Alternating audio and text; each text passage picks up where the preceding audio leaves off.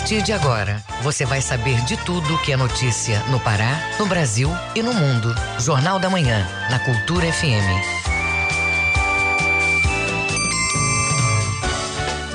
6 horas e 59 minutos. 6 e 59. Bom dia, ouvintes ligados na Cultura FM no portal Cultura. Hoje, sexta-feira, 1 de abril de 2022. Começa agora o Jornal da Manhã com as principais notícias do Pará, do Brasil e do mundo. Apresentação Brenda Freitas e José Vieira. E você pode participar do Jornal da Manhã pelo nosso WhatsApp 985639937.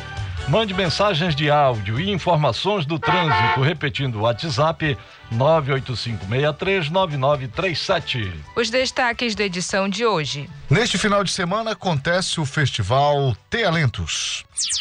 Império Pedreirense realiza pré-lançamento do enredo do Carnaval 2023 sobre autismo. Belém recebe evento da Associação Brasileira de Imprensas Oficiais.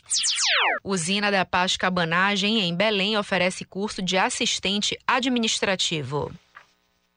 Tem também as notícias do esporte. Federação Paraense de Futebol divulga as datas da final do Parazão Bampará. Sorteio dos grupos da Copa do Mundo de 2022 ocorre nesta sexta-feira. E ainda nesta edição, pesquisa aponta que 87% dos brasileiros são favoráveis ao aborto em caso de estupro. 78% da população brasileira está endividada. Dez ministros deixam o governo federal para concorrer às eleições de outubro. Essas e outras notícias agora no Jornal da Manhã. Sete horas, um minuto. Sete e um. O Pará é notícia. Reunião do Conselho Nacional de Política Fazendária, o CONFAS, foi realizada em Belém. O CONFAS é formado pelos 27 secretários de Fazenda, Finanças e Tributação dos estados brasileiros e Distrito Federal Confira os detalhes na reportagem de Ana Tereza Brasil. O encontro determinou ações necessárias à elaboração de políticas públicas. Um dos assuntos debatidos foi o combustível. O governador do estado, Helder Barbalho, fez a abertura do evento e destacou ações realizadas no Pará durante a pandemia.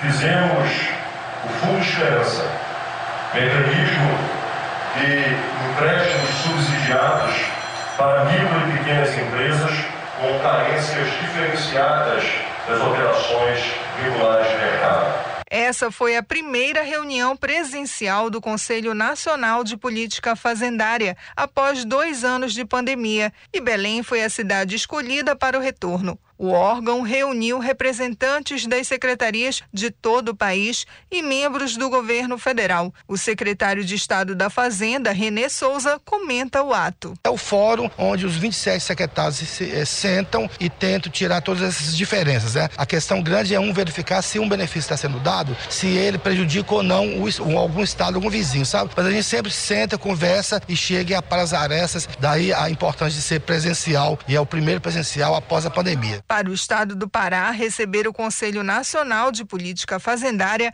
é uma satisfação, destaca o governador Helder Barbalho.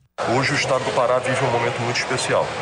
Um estado que tem seu endividamento reduzido, um Estado que tem capacidade de investimento e vive o maior investimento da sua história em valores nominais, um Estado que pode uh, se dar a condição de ter a avaliação uh, das melhores entre os estados do Brasil. Com reportagem de Rayana Serrão, Ana Tereza Brasil para o Jornal da Manhã. Rede de Educação do Acará abre inscrições para o programa Aluno Nota 10. Confira este e outros destaques do que é notícia no estado, no Giro do Interior, com Bruno Barbosa. Desde quarta-feira, a coordenação de tempo integral da Secretaria de Educação do Acará matricula alunos da rede pública municipal na iniciativa.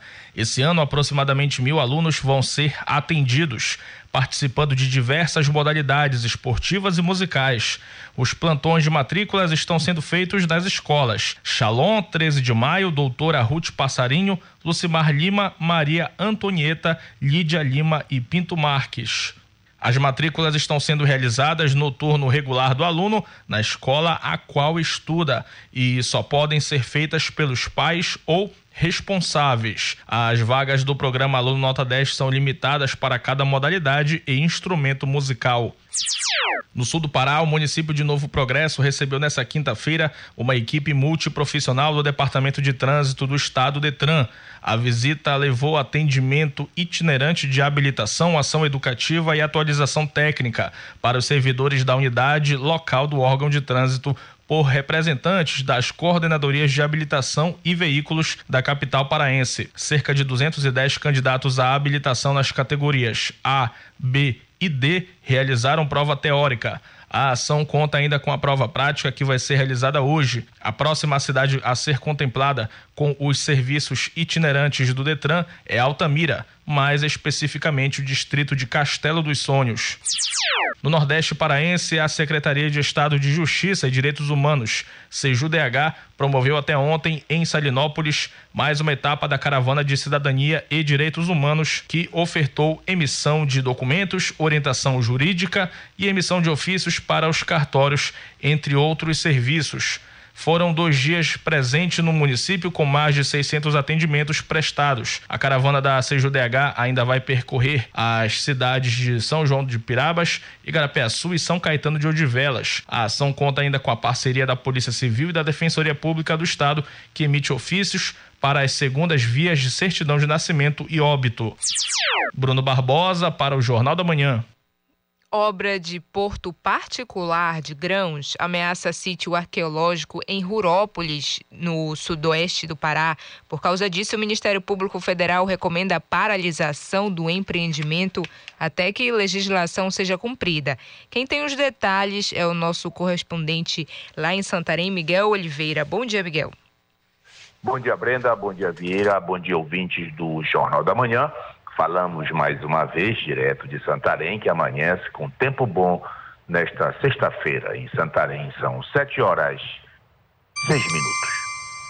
O Ministério Público Federal, o MPF, emitiu recomendação à empresa Transportes Bertolini para que suspenda imediatamente as obras de construção de um porto de grãos no município de Rurópolis, no sudoeste do estado.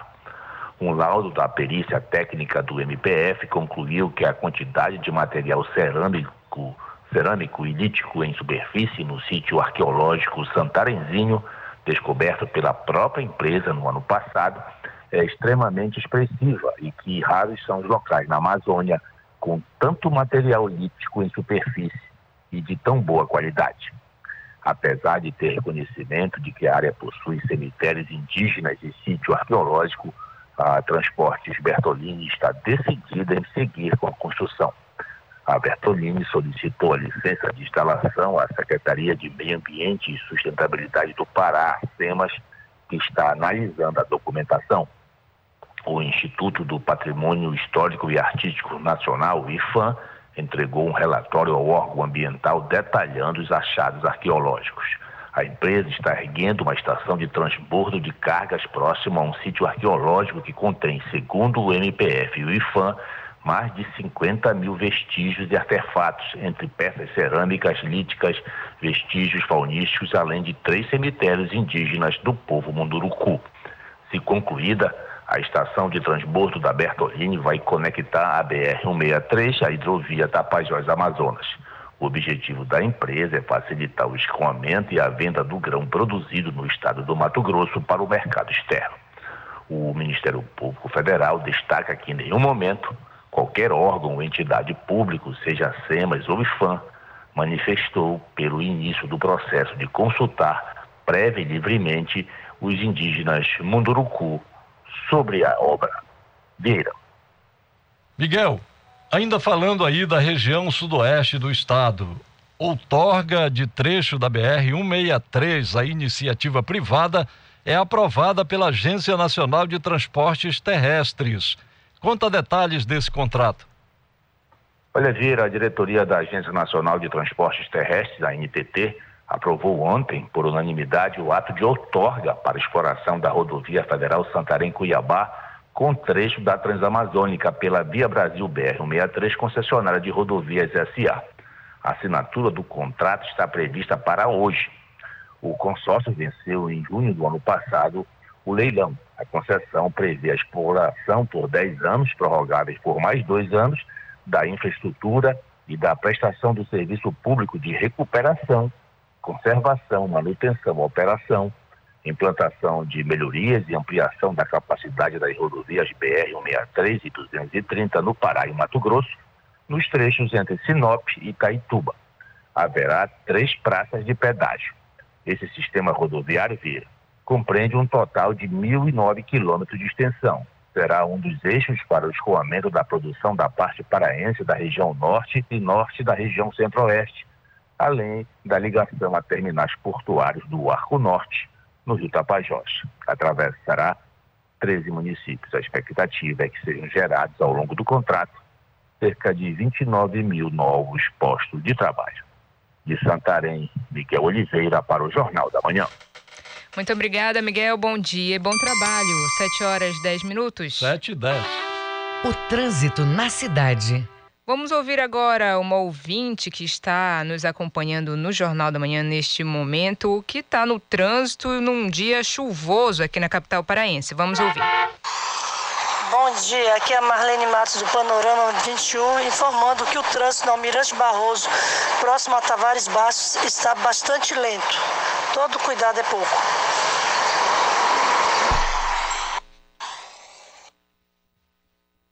Muito obrigada, Marlene. 7 horas, 10 minutos. 7 e 10. Jornal da Manhã. Informação na sua sintonia. Governo do Pará, por meio da Secretaria de Estado de Cultura, assina protocolo de intenções para restauro dos imóveis do antigo Instituto de Pastoral Regional. Detalhes com Ana Tereza Brasil. O Pará possui um vasto acervo cultural e para manter viva toda a história do Estado, o governador Helder Barbalho, por meio da Secretaria de Estado de Cultura, assinou o protocolo de intenções para restaurar os imóveis do antigo Instituto Pastoral Regional. A secretária de Cultura, Úrsula Vidal, comenta a iniciativa. Nós temos aí Palacete Faciola, reforma do Teatro da Paz, o nosso Cemitério da Soledade, a própria revitalização aqui do Museu de Arte Sacra, a entrega das 11 janelas e contratamos agora, um, por meio de uma licitação, empresas que farão os projetos básicos de restauro, tanto dos dois casarões aqui do Casarinho da Ladeira do Castelo. No evento também foi assinado o repasse anual no valor de um milhão de reais em apoio ao Sírio de Nazaré. Em 2022, o Sírio deve ocorrer de forma oficialmente presencial, mas sem a tradicional corda, um dos símbolos da festividade. O arcebispo da Arquidiocese de Belém, Dom Alberto Taveira, comenta a importância do apoio prestado. Esse acordo entre a Arquidiocese e o governo do estado, essa área técnica que vai valorizar toda a dimensão dos museus do estado, depois um grande auditório de uh, uso múltiplo entre a Arquidiocese e o governo do Estado, são riquezas que a gente não consegue nem medir. O governador Helder Barbalho destaca a relevância do suporte estadual. Um orgulho fantástico poder já uh, planejar que teremos Sírio, um Sírio normal, um Sírio com presença das pessoas nas ruas, todos nós com saudade de poder, no segundo domingo de outubro, confraternizar. Com reportagem de Rayana Serrão, Ana Tereza Brasil para o Jornal da Manhã. Secretaria Municipal de Educação da capital, a SEMEC, realiza hoje uma live para falar sobre a luta dos povos indígenas no mês dedicado a eles. O evento está inserido na programação alusiva ao tema promovido pela Prefeitura de Belém, que comemora o Dia de Luta dos Povos Indígenas este mês. Saiba outras informações com o repórter Cláudio Lobato. Hoje é dia de luta dos povos indígenas. A Coordenação de Educação Escolar dos Indígenas, Imigrantes e Refugiados da CEMEC, CEIR, promove uma live sobre o tema. O debate de hoje à tarde abre uma vasta programação que inclui a formação de professores, aulas inaugurais, ações com brincadeiras indígenas e outros eventos, encerrando no dia 29 com o lançamento do projeto Mirá Turuna, que vai garantir educação bilíngue e intercultural a todos os indígenas de Belém. A programação reflete não só o interesse em organizar as atividades inclusivas aos indígenas em Belém, como a própria história da cidade, nascida a partir de um núcleo indígena, como revela a secretária de Educação, Márcia Bittencourt. Nós criamos a Coordenadoria da Educação de Indígenas e Imigrantes Refugiados na Secretaria Municipal de Educação para que ela possa contribuir e organizar a educação indígena em Belém, considerando que nós temos muitos imigrantes, refugiados, sobretudo da Venezuela, mas temos também de outros países. E nós temos a nossa cidade, que é uma cidade historicamente indígena, Belém Mairi, que é preciso levantar e reconhecer-se indígena diante, sobretudo do momento atual que nós vivemos. A live que abre hoje a programação do mês de luta dos povos indígenas contará com a presença da professora e educadora Lília Chipaia, coordenadora de educação escolar indígena da SEDU, e da ouvidora geral de Belém, a escritora, poeta, educadora, palestrante de assuntos indígenas e ambientais, Márcia Cambeba, como revela a secretária municipal de educação, Márcia Bittencourt. E nessa programação nós estamos com a Márcia Cambeba, que é ouvidora do Estado, mas que é uma indígena e que faz parte do nosso governo. E também, é, sobretudo, ouvindo agora, fazendo rodas de conversa. É hoje às três horas da tarde no canal Centro Formação Paulo Freire do YouTube. Você pode acessar mais informações sobre a programação no endereço semequimprensa@gmail.com ou pelo Instagram arroba semec.pmb. Cláudio Lobato para o Jornal da Manhã. 7 horas 15 minutos. 7 e 15. Ouça a seguir no Jornal da Manhã. Pesquisa aponta que 87% dos brasileiros são favoráveis ao aborto em caso de estupro. Cultura FM, aqui você ouve primeiro. A gente volta já. Estamos apresentando Jornal da Manhã. O governo do Pará acaba de entregar a ponte sobre o rio Meruú, na PA 151. Um sonho antigo de todo o Baixo Tocantins que agora vira realidade. A ponte com 560 metros de extensão tem estrutura reforçada contra acidentes e liga Igarapé-Miri a Mocajuba, garantindo desenvolvimento para toda a região. Com a ponte do Meruú, o transporte vai ficar mais rápido e seguro e o comércio vai crescer ainda mais. É o governo do Pará levando infraestrutura e integração por todo o Pará. Governo do Pará, por todo o Pará. Venha abastecer seu comércio ou sua casa no Atacadão, o seu parceirão de verdade que negocia de perto para você ter sempre os preços mais baixos. Só mesmo o maior atacadista do Brasil, que também oferece facilidade de pagamento com as principais bandeiras de cartões de crédito e vales alimentação. Com o Atacadão é certeza de comprar muita variedade e ter muita economia. Aproveite! Atacadão, lugar de comprar barato. Consulte as bandeiras de cartões de crédito e vales alimentação aceitas em atacadão.com.br/barra lojas. Pra construir ou reformar é melhor ter sempre em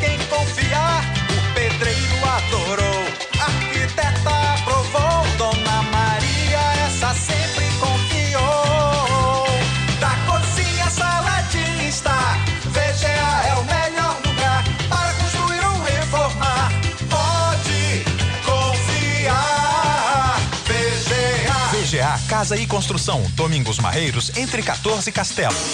Cultura FM. Aqui você ouve música popular paraense. Na vida só nos resta seguir, ser forte a cada instante. E uma coisa é certa pra desistir, basta querer parar. Música popular brasileira. Se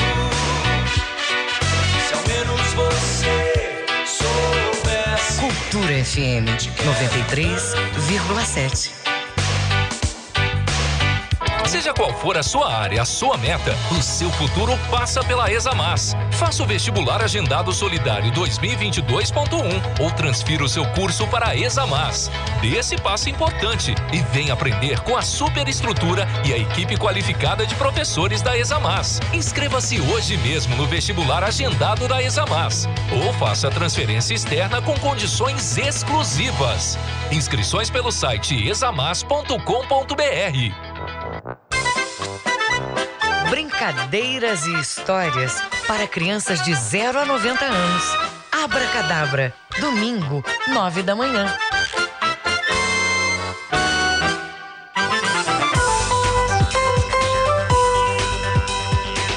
Voltamos a apresentar Jornal da Manhã. Previsão do tempo. De acordo com a Secretaria de Meio Ambiente e Sustentabilidade em Belém, região metropolitana, amanhã de sexta-feira com tempo parcialmente nublado nublado. As chuvas podem ocorrer no decorrer da tarde e da noite, mas de maneira passageira. Mínima de 22, máxima de 32 graus em Marituba. No Nordeste Paraense, tempo encoberto pela parte da manhã na área litorânea. No restante da mesorregião, as chuvas podem ocorrer na transição da tarde para a noite. Em Salinópolis, mínima de 23, máxima de 32 graus. E, na região do arquipélago do Marajó, tempo nublado em boa parte do período. Podem haver pancadas de chuva entre o final da manhã e meados da tarde. Em Moamá, mínima de 22, máxima de 33 graus. 7 horas e 19 minutos. 7 e 19. Jornal da Manhã, na Cultura FM. Usina da Paz Cabanagem, em Belém, promove curso de assistente administrativo para a comunidade. A iniciativa é fruto de uma parceria entre o Senai, o programa Ter Paz e a Secretaria de Estado de Ciência, Tecnologia, Educação Superior, Profissional e Tecnológica, SECTET. Acompanhe na reportagem de Tamires Nicolau. A usina da Pascabanagem, em Belém, oferece curso de assistente administrativo com uma turma que possui 20 pessoas, todas moradoras do bairro. A capacitação tem duração de aproximadamente dois meses e garante um certificado de conclusão. A gerente-geral da Uzi Pascabanagem, Ivanilda Vieira, fala sobre a relevância da oportunidade. O curso de assistente administrativo representa para essa comunidade a qualificação profissional para o mercado de trabalho, o enriquecimento curricular e o fomento da educação formal para a melhoria da qualidade de vida. O fácil acesso, já que se localiza hoje as aulas estão sendo realizadas na Usina da Paz, trouxe a melhoria em relação custo-benefícios para os moradores. A capacitação também abre oportunidades nas esferas pública e privada, já que a área administrativa está presente em todos os setores. O professor do curso de assistente administrativo, Luiz Carapajó, comenta que a disciplina busca ajudar a população a ingressar no mercado de trabalho. Este curso tem como foco trabalhar a empregabilidade de qualquer pessoa, jovens principalmente, no sentido de que eles possam ter maiores oportunidades no mercado de trabalho, atuando na área de administração. Eles trabalham e procuram ser trabalhados com eles o planejamento, a organização, a coordenação, o controle, no sentido de que possam ajudar na gestão das organizações e também no próprio crescimento da organização. Para fazer parte da turma, o participante deve ter idade mínima de 16 anos e ter concluído o ensino fundamental. A aluna do curso, Ana Flávia Santos, ressalta os benefícios da capacitação. Este curso ele veio com uma grande importância para o nosso bairro, para a nossa comunidade e também veio para nos trazer uma visão ampliada de todo um conhecimento dentro da área administrativa. Nós estamos aprendendo assuntos voltados a rotinas administrativas, onde envolvem também RH, onde envolvem um pouco de marketing, enfim, todo um assunto voltado realmente dentro do assistente administrativo. O curso segue em andamento até 12 de maio. Novas turmas devem ser abertas em breve e vão ser divulgadas nas redes sociais das usinas da Paz. Tamires Nicolau, para o Jornal da Manhã. Acontece na capital paraense a reunião da Associação Brasileira de Imprensas Oficiais, com a participação de dirigentes das imprensas oficiais de 18 estados da federação. Saiba mais na reportagem de Marcos Aleixo. Esta é a reunião de número 69 da Associação Brasileira de Imprensas Oficiais. Depois de cinco anos, o Pará volta a realizar o evento, que reúne 18 estados com seus representantes. Um dos objetivos é encontrar estratégias comuns a todos para melhorar o serviço prestado por esses órgãos à sociedade. Um dos temas debatidos é a Lei 13.818 de 2019, que desobriga a publicação de balanços empresariais nos diários.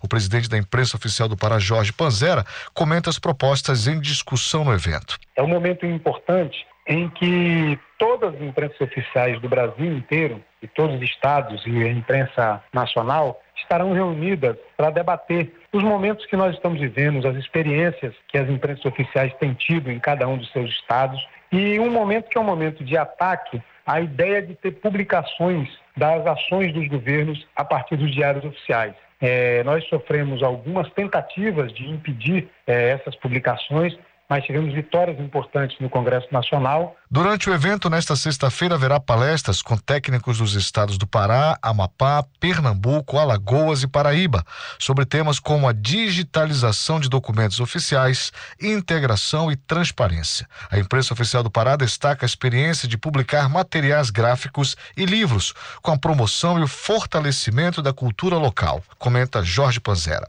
Esse esforço é um esforço que a gente desempenha a partir de uma lógica, que é uma lógica que o governador nos orienta, de ter a presença do governo do Estado em todo o Estado do Pará. É por isso que a nossa editora, ao publicar livros, publicamos livros de todas as regiões do Estado. E também incentivamos bibliotecas comunitárias em todas as regiões do Estado. No ano passado, nós recebemos, nesse projeto do Portal do Conhecimento, doação de mais de 10 mil livros e que já foram destinadas para bibliotecas municipais de várias cidades do nosso estado e vão continuar sendo destinadas em todas as regiões do estado do Pará como algo importante também de integração do nosso estado. O evento acontece até amanhã, das 8h30 até 6 da tarde. Marcos Aleixo para o Jornal da Manhã. Pesquisa mostra que mais de 87% dos brasileiros defendem que a mulher pode fazer aborto em caso de gravidez advinda de estupro. O levantamento aponta também que três em cada quatro pessoas no Brasil acreditam que devem ser mantidos os casos onde o aborto é legalmente autorizado no país. Informações na reportagem de Sandra Fontela.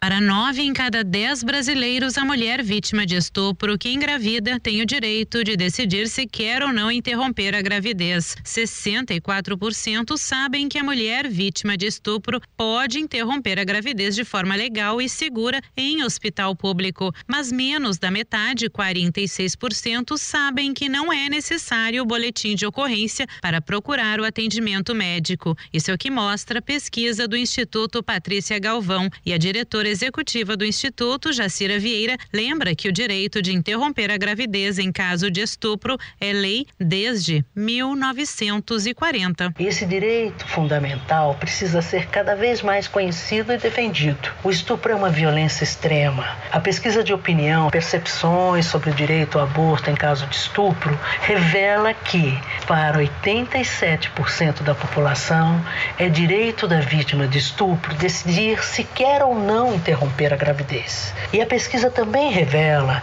que três em cada quatro mulheres gostariam de poder contar com essa opção. A pesquisa revela ainda que 74% da população acham que as situações em que o aborto é permitido no país devem ser mantidas ou ampliadas. É dever do Estado dar assistência à saúde para as mulheres que abortam. Em relação ao direito de realizar um aborto, ele tem a ver com o direito de todo indivíduo decidir sobre sua vida reprodutiva de forma livre, responsável e informada e contando com os meios para isso, que também devem ser garantidos pelo Estado. Jacira comenta ainda que o estudo mostra que 77% dos entrevistados reconhecem que as principais vítimas da criminalização do aborto no país são as mulheres pobres e negras. Que não podem pagar por um aborto realizado com acompanhamento médico de forma segura. Para 66% dos brasileiros, a criminalização do aborto no Brasil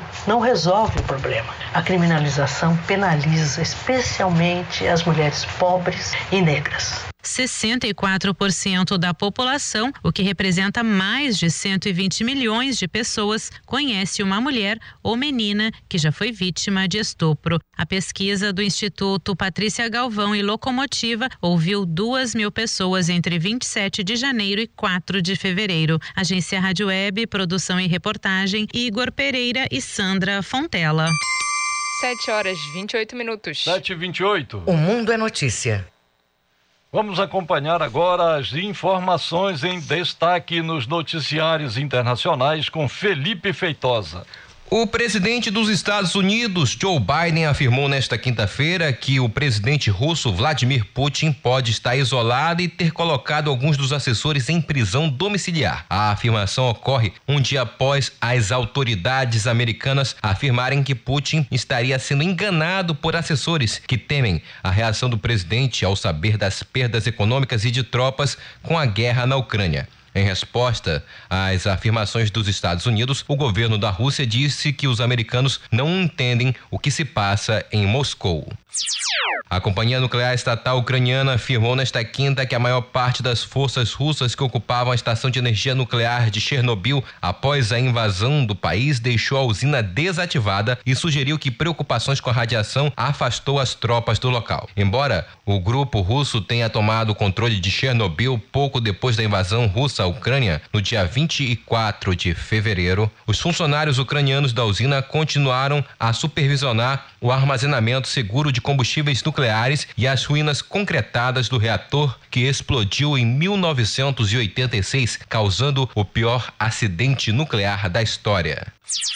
A comunidade internacional se comprometeu nesta quinta-feira a fornecer 2 bilhões 440 milhões de dólares em ajuda humanitária para o Afeganistão. Pouco mais da metade dos 4 bilhões e 400 milhões que a ONU se propôs a arrecadar para enfrentar a fome no país asiático. O anúncio foi feito por 41 países em uma conferência virtual de doadores organizada pelas Nações Unidas, Reino Unido, Alemanha e Catar. A conferência de doadores acontece uma semana depois do fechamento das escolas de ensino médio para mulheres por parte do regime talibã, o que levou à indignação mundial, apesar da promessa do grupo de apresentar uma versão moderada do regime anterior que vigorou no Afeganistão entre 1996 até 2001.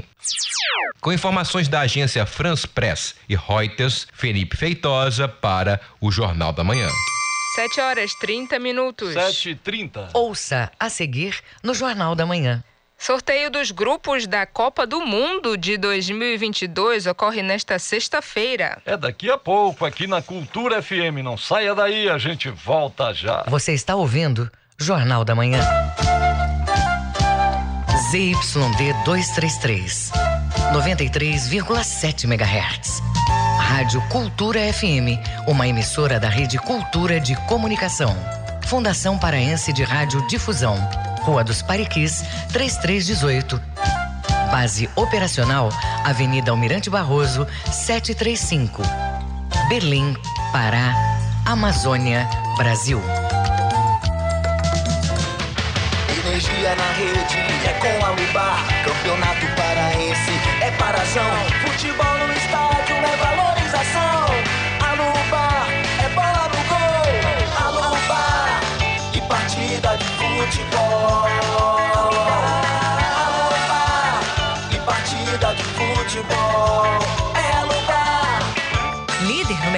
Cabos elétricos. Alubar, a energia do Brasil até você.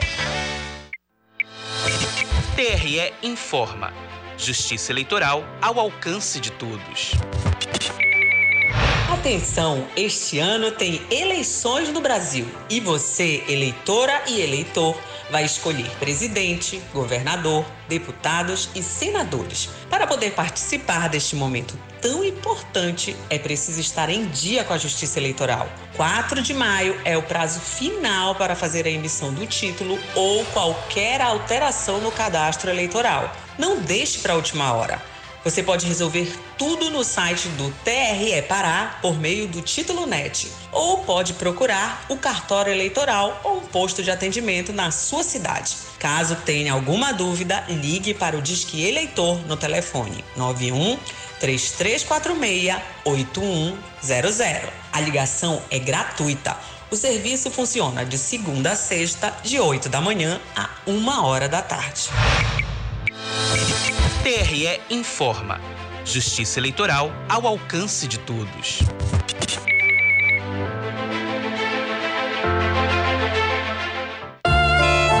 Os discos raros e as gravações exclusivas. Raridades da MPB. Domingo, nove da noite. Meus amigos da cultura, fala o Edgar Augusto. Quem gosta de música antiga, quem gosta de música de coleção, músicas que a grande maioria não conhece, aos domingos com a gente, a partir de nove da noite, em Raridades da MPB. Voltamos a apresentar Jornal da Manhã. Tábuas de Marés, De acordo com a Secretaria de Meio Ambiente e Sustentabilidade, em Belém, a maré sobe às 11h15 da manhã, ela desce às 6h41 da noite e volta a encher no final do período, às 11h24. Em Salinópolis, Nordeste Paraense, pré-amar agora, maré seca, a 1h20 da tarde e maré alta às 7h34 da noite. E no porto da Vila do Conde, em Barcarena, a maré está baixa. Ela vai encher às 11h50 da manhã, vazante às 6h49 da noite e maré alta no final do período, às 11h57. 7 horas 34 minutos. 7h34. Esporte. Federação Paraense de Futebol divulga as datas da final do Parazão Bampará 2022. Sorteio dos grupos da Copa do Mundo deste ano ocorre nesta sexta-feira. Felipe Campos. A Federação Paraense de Futebol divulgou as datas da final do Campeonato Paraense. O primeiro jogo será no estádio Bainão, neste domingo, dia 3 de abril, às 6 horas da noite. O clássico Repá vai ter transmissão ao vivo exclusiva da TV e Portal Cultura. Antes da bola rolar, Tainá Martinez comanda o programa Meio de Campo, que começa às 4h40 e faz o aquecimento da partida. Já o jogo de volta da decisão será no estádio Bamparacuruzu, pois o Paysandu teve a melhor campanha do campeonato. O jogo ocorre no dia 6 de abril, quarta-feira, às 8 horas da noite. E antes da partida começar, o programa Meio de Campo deixa você no clima do duelo e começa às 7 horas da noite. Além das finais, a FPF divulgou a data e os horários dos jogos entre Águia e Tuna pelo terceiro e quarto lugar da competição. A partida de ida será no sábado, dia 2, às quatro e meia da tarde, no estádio Zinho Oliveira, em Marabá. Já a volta será na quarta-feira, às nove e meia da manhã, no estádio do Souza, em Belém. Você acompanha os dois jogos com transmissão ao vivo exclusiva pela TV e Portal Cultura. A FIFA vai realizar nesta sexta-feira, dia 1 de abril, o sorteio dos grupos para a Copa do Mundo de 2022. O evento ocorre em Doha, no Catar, país sede do torneio. O Brasil lidera o ranking da FIFA e será um dos cabeças de chave da competição. Além do Brasil, Catar, Espanha, Alemanha, Bélgica, Argentina, Inglaterra e Portugal estão no pote 1. Já na primeira fase, a seleção canarinho pode enfrentar a Alemanha e a Holanda, que estão no pote 2. A Itália é o único país nas 10 primeiras posições do ranking da FIFA que não vai estar na Copa do Mundo. No sorteio, nenhum grupo pode ter dois países do mesmo continente, exceto a Europa, que terá cinco grupos com dois participantes cada. Além disso, restam três países para confirmar as suas vagas na competição. Nova Zelândia e Costa Rica disputam uma das vagas na repescagem internacional. A outra vaga da repescagem internacional será definida entre Emirados Árabes Unidos ou Austrália e Peru. A última vaga vem da Europa e Escócia, Ucrânia e País de Gales ainda estão na briga. O Clube do Remo e o Paysandu Esporte Clube solicitaram árbitro FIFA e VAR para as finais do Campeonato Paraense o trio de arbitragem FIFA deve acontecer, assim como nas últimas vezes que a dupla repasse se encontrou na final. No entanto, o presidente da comissão de arbitragem da Federação Paraense de Futebol, Lúcio Ipojucan, afirmou que é impossível a presença do VAR nas finais do torneio. Segundo o presidente da comissão, não há tempo hábil para a logística e implementação do árbitro de vídeo para os dois jogos da final. Bileu, João Paulo e Danley não devem jogar pelo primeiro jogo da final do Campeonato Paraense. Os três atletas se contundiram no jogo da última quarta contra o Águia de Marabá pelas semifinais da competição. Danley é o artilheiro bicolor no campeonato e também é o atleta com mais participações em gols no torneio. Ele sentiu dores na coxa direita e foi substituído ainda no primeiro tempo. Ao sair, ele teve que ser carregado pela equipe médica do clube. Já João Paulo sofreu um pisão no pé e foi substituído no intervalo por Patrick Bray. O último a sentir uma lesão foi o volante Bileu, que sentiu a coxa direita e saiu no segundo tempo da partida, sendo que ele entrou apenas no intervalo do jogo ao substituir o meia Ricardinho. Com supervisão do jornalista Felipe Feitosa, Felipe Campos para o Jornal da Manhã. 7 horas 38 minutos. 7 e 38 Jornal da Manhã. Informação na sua sintonia. Município de Chaves, no Marajó, recebe a partir de hoje a edição de número 24 do Surf da Pororoca. O correspondente Edelson Vale tem as informações. No município de Chaves, começa hoje a 24 edição do Surf na Pororoca. O evento ocorrerá até o próximo domingo, dia 4 de abril, e terá participação de grandes nomes do surf brasileiro, como o campeão mundial Fábio Gouveia e o maior surfista paraense da atualidade, Naison Costa. Esta não é a primeira vez que o município recebe competições de surf na Pororoca. Em 1998, foi realizada a primeira expedição às Pororocas do Canal do Perigo em Chaves. Um dos objetivos do evento, além de explorar a riqueza natural da cidade é manter a história do surf paraense viva. Além da disputa na água, o evento terá programação cultural, com apresentações de grupos de carimbó, DJs, também haverá roda de conversa sobre a importância da preservação da natureza e manejo dos resíduos produzidos pela população. O torneio ainda terá uma exibição de luta marajoara que exaltará a modalidade ancestral de combate com a presença de alguns dos maiores nomes em atuação no estado. De Soura, Delson Vale para o Jornal da Manhã. Amanhã, 2 de abril, é Dia Mundial de Conscientização do Autismo. Na reportagem de Cláudio Lobato, conheça a importância dessa data que chama a atenção para os desafios que as pessoas com autismo enfrentam. Acompanhe.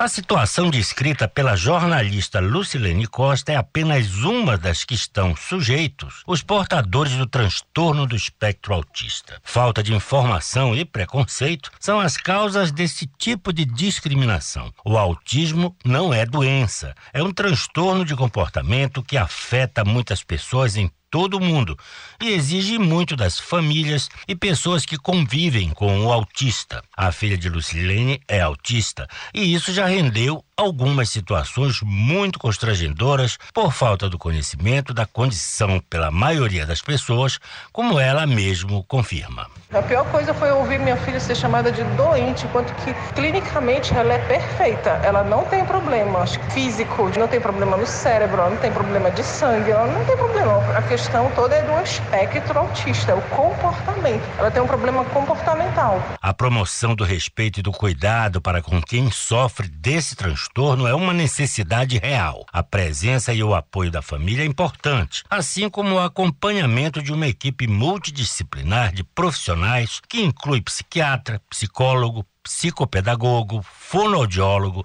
fisioterapeuta e terapeuta ocupacional. Cada paciente exige um tipo de acompanhamento específico e individual e certamente acompanha o autista por toda a vida. O mais importante é a rede de apoio, onde a família e o ambiente familiar são fundamentais, como destaca a psicanalista Andréa Ladislau. É muito importante ter em casa condições para melhorar a qualidade de vida desse autista. Observar se onde ele convive mais tempo tem facilidade para determinadas tarefas, isso porque muitos autistas conseguem ter uma aptidão gigantesca para matemática, para música, para desenho, para informática. Então, oferecer a ele essas condições. Ao mesmo tempo, respeitar as rotinas, pois o autista ele não tolera muitas mudanças. Então, tem que ser tudo de forma gradual. Evitar muitos móveis, muitos objetos desnecessários em casa, porque isso ajuda a proteger dos acidentes. A Organização das Nações Unidas calcula que existam mais de 70 milhões de autistas no mundo afetando uma a cada 68 crianças. No Brasil, embora não haja números exatos, pesquisas internacionais apontam para mais de 2 milhões de pessoas diagnosticadas com transtorno. E pelo menos mais um milhão sem diagnóstico. As leis brasileiras garantem o suporte a essas pessoas, como revela a vice-presidente da Comissão das Pessoas com Autismo da OAB Pará, Flávia Marçal. A legislação garante a pessoa com transtorno do espectro do autismo a, o diagnóstico, a intervenção precoce e especialmente o atendimento multidisciplinar. Essa é uma garantia não só prevista na Lei Brasileira de Inclusão, como também na Lei 12.764 de 2012, que cria os direitos para a pessoa com autismo. Cláudio Lobato, para o Jornal da Manhã. Amanhã, dia 2 de abril, será realizada a segunda edição do Festival Talentos. O evento pretende divulgar as habilidades artísticas de pessoas com transtorno do espectro autista Acompanhe na reportagem de Barcos Aleixo. A abertura do Festival Talentos acontece na noite deste sábado no Teatro da Paz. 30 artistas paraenses, sendo 12 na música, 8 na dança e 10 na modalidade de artes visuais, devem participar do evento. A coordenadora estadual de políticas para o autismo, Nayara Barbalho, comenta a expectativa para este ano. A expectativa desse ano, principalmente por ser no Teatro da Paz, por ser o primeiro festival com público, já que ano passado ele foi 100% virtual, é muito grande e também, é, até por conta disso, nós vamos disponibilizar os ingressos. Então é importante que as pessoas que tenham interesse de participar desse espetáculo se antecipem e já peguem seus ingressos. É totalmente gratuito e é importante dizer também que o festival ele não vai se restringir apenas a esse espetáculo no dia 2 de abril. Nós também teremos uma feira expositiva no Porto Futuro, com associações, com profissionais, com pessoas com autismo, mostrando também as suas artes lá e gerando renda, né? Para essas famílias. Os artistas selecionados são de Belém, Ananindeua, Castanhal, Bragança, Vigia e Salvaterra e têm entre 7 e 26 anos de idade. A abertura da segunda edição do Festival Talentos vai ser transmitida ao vivo pelo canal do Governo do Estado no YouTube e também pela TV Cultura. Vanessa Vasconcelos, que é a diretora da TV Cultura, ressalta o compromisso de uma emissora pública nesta cobertura. A nossa emissora pública e educativa tem a missão fundamental de abrir uma janela de exibição para tudo aquilo que se produz no estado do Pará, principalmente nos três maiores pilares: cultura, educação e esporte. E nesse sentido a gente tem trabalhado a transmissão ao vivo do segundo Festival Talentos é uma atividade, é uma ação pioneira do governo do estado, porque a primeira vez que foi exibido, a TV Cultura não fez a transmissão ao vivo e foi exibido apenas, apenas pelos canais digitais do governo do Pará. Neste segundo, onde nós temos a maior casa de espetáculo da Amazônia, que é o Teatro da Paz, nós fomos engajados, ficamos engajados e a gente fica muito feliz de poder estar fazendo essa abertura, essa transmissão. A apresentação dos artistas que abre o festival é neste sábado, dia 2 de abril, no Teatro da Paz, a partir das 8 da noite. No mesmo dia, os ingressos ficam disponíveis na bilheteria do teatro a partir das 9 da manhã. Ainda no sábado, vai ser aberta ao público uma exposição de artes visuais na lateral do Teatro da Paz, com visitação até 8 de abril. A programação do festival encerra nos dias 9 e 10 de abril com a Feira Tealentos de Produtos Artesanais, na Praça Porto Futuro, de 4 da tarde às 10 da noite. Marcos Aleixo para o Jornal da Manhã. 7 horas 45 minutos. 7 e 45 Ouça a seguir no Jornal da Manhã. Dez ministros deixam o governo federal para concorrer às eleições de outubro. Cultura FM, aqui você ouve primeiro. Não saia daí, a gente volta já. Jornal da Manhã. Você é o primeiro a saber.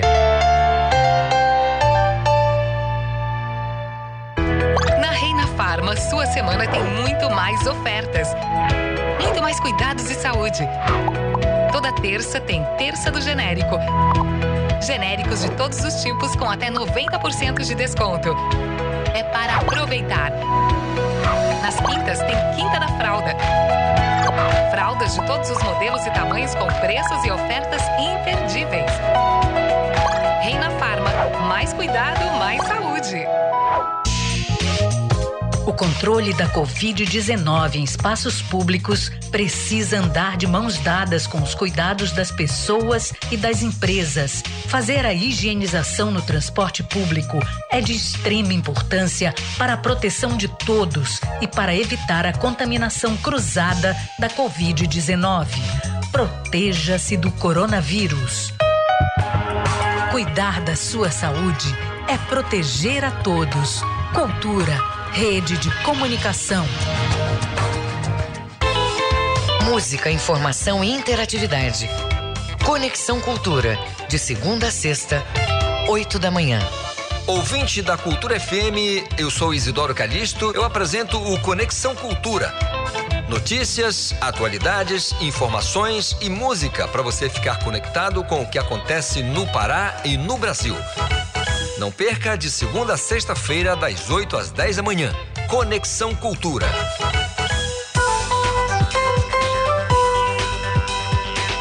Voltamos a apresentar Jornal da Manhã.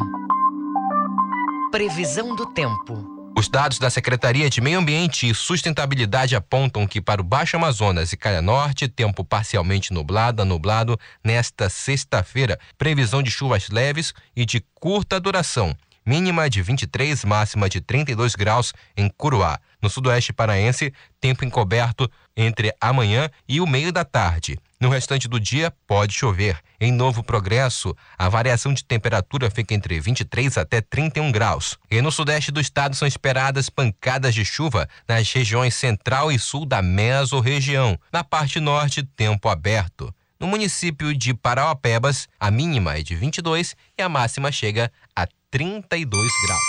7 horas e 48 minutos. 7 e 48. Os números da economia. Mais de 77% dos brasileiros estão endividados. O índice é o maior já registrado para o mês nos últimos 12 anos. O índice é referente àqueles que não vão poder pagar as dívidas, também subiu para 10,8%. Informações com a repórter Tatiana Alves. O endividamento dos brasileiros atingiu em março a máxima histórica para o mês, de 77,5%, a maior proporção já registrada nos 12 anos do levantamento. Segundo a pesquisa de endividamento e inadimplência do consumidor da Confederação Nacional do Comércio de Bens, Serviços e Turismo, o percentual é de 10,3 pontos acima do registrado há um ano, quando essa parcela era de 67,3. De acordo com a análise, os números apontam a tendência de alta do endividamento, apesar de os juros de mercado estarem mais elevados e encarecerem o crédito. Segundo dados recentes do Banco Central, as taxas de juros médias nas linhas de crédito com recursos livres às pessoas físicas aumentaram de 39,4% em janeiro de 2021 para 46,3% em janeiro de 2022. A proporção de famílias com dívidas ou contas em atraso também alcançou o maior patamar da pesquisa, com crescimento de 0,8 pontos percentuais em relação ao mês anterior. O percentual registrado foi de 27,8 3,4 pontos percentuais mais alto do que o apresentado em março de 2021 e 3,7 pontos percentuais acima do apurado antes da pandemia, em fevereiro de 2020. A parcela de famílias que declararam não ter condições de pagar suas contas ou dívidas em atraso e, portanto, permanecerão inadimplentes também acirrou na passagem mensal de 10,5% para 10,8% do total de famílias, um aumento de 0,3 pontos percentuais. Outro recorde histórico foi o dos indicadores de inadimplência, no qual 31,1% das famílias famílias de menor renda encerraram o primeiro trimestre deste ano com dívidas. O cartão de crédito seguiu como destaque absoluto representando 87% do total de famílias endividadas no país. Segundo a CNC, a retomada do consumo explica o maior uso do cartão de crédito. O endividamento elevado deverá se manter nos próximos meses, com a inflação alta, manutenção dos juros altos e fragilidade no mercado de trabalho. Da Rádio Nacional no Rio de Janeiro, Tatiana Alves. Política. Governo federal anuncia que 10 ministros deixaram o cargo por conta das disputas nas eleições. Boa parte dos nomes que saíram foram substituídos por membros imediatos de dentro dos ministérios. Vamos aos detalhes com o repórter Yuri Hudson. Reforma ministerial focando na disputa eleitoral. O presidente Jair Bolsonaro fez 10 alterações no comando dos ministérios, todas publicadas no Diário Oficial da União nesta quinta-feira. Ministros que querem disputar as eleições têm até o dia 1 de abril para deixarem os cargos. O mesmo vale para governadores que querem disputar uma vaga que não seja para reeleição. Os nove ministros que deixam o governo discursaram durante o evento em Brasília. O presidente Jair Bolsonaro também discursou no evento, agradeceu o trabalho dos ministros e desejou sorte na disputa eleitoral. Um terço do meu ministério, sai hoje, com a cabeça erguida. Tá na cara que vou disputar um cargo eletivo. Tem o que falar no seu estado. Não vai receber críticas sobre corrupção? Na maior parte dos ministérios, o presidente substituiu o ministro pelo número 2 da pasta. Sete ministros saem para disputar uma vaga no Senado. São eles: a ministra da Família Damares Alves, do Turismo Gilson Machado, do Desenvolvimento Regional Rogério Marinho, da Agricultura Tereza Cristina, da Segov Flávia Arruda. Três ex-ministros vão disputar vagas nos governos estaduais o da Cidadania João Roma, o do Trabalho Onix Lorenzoni e da Infraestrutura Tarcísio de Freitas. O ministro Marcos Ponte será candidato a deputado federal por São Paulo. O ministro da Defesa também deixou o cargo. No lugar de Walter Braga Neto, entra o comandante do Exército, Paulo Sérgio. Braga Neto é cotado para ser vice na chapa de Jair Bolsonaro. Agência Rádio Web de Brasília, Yuri Hudson. Projeto de emenda à Constituição destina 5% do fundo partidário a um incentivo à presença das mulheres dentro dos partidos. Também está mantida a porcentagem de 30% da participação de candidatas às eleições. Mais um ponto polêmico da PEC é o perdão aos partidos que não cumpriram a lei de participação feminina nas últimas eleições. Confira com a repórter Janaína Oliveira.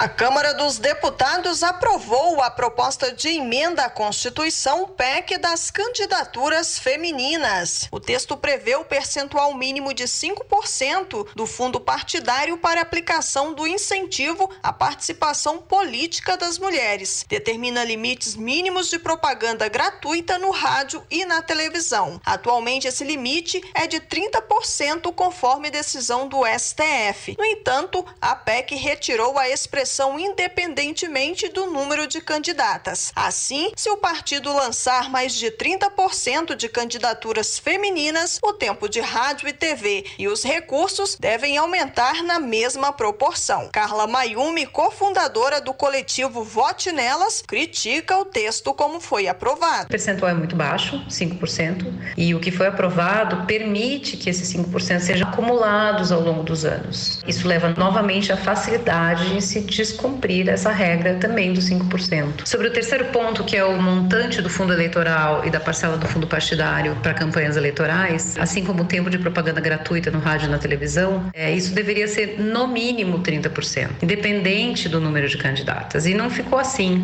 Da forma como ficou, a constitucionalização do percentual pode provocar um teto para o financiamento das campanhas femininas. Outro ponto que não é bem-vindo para Carla Mayumi, que representa ao menos cinco cinco instituições contrárias ao texto é a questão da anistia aos partidos. A PEC concede anistia às legendas que não preencheram a cota mínima de recursos ou que não destinaram os valores mínimos de sexo e raça em eleições ocorridas antes da promulgação da PEC. Se não existe punição, acaba acontecendo um desincentivo das legendas de financiarem de fato essas campanhas. A PEC das candidaturas femininas foi votada já em segundo turno. O projeto recebeu 400 votos a favor e 38 contrários. O texto segue para promulgação. Agência Rádio Web de Brasília, Janaína Oliveira. Você está ouvindo Jornal da Manhã.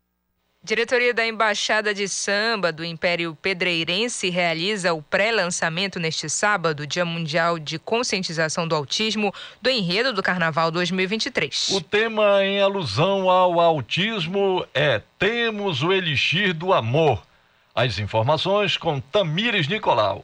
O enredo da Escola de Samba Império Pedreirense para o Carnaval 2023 busca dar visibilidade ao autismo e à inserção das pessoas com essa condição na sociedade. O diretor de Carnaval da agremiação, Carlos Pinto, pensou no tema após receber o diagnóstico de transtorno do espectro autista da filha. Ele conta detalhes sobre o pré-lançamento do enredo.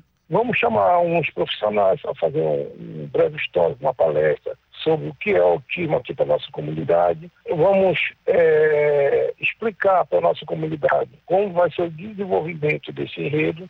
A gente tem, vai tentar fazer o projeto em cima deste enredo, tá? E fazer com, com, com que as pessoas abracem essa causa para o Carnaval 2023.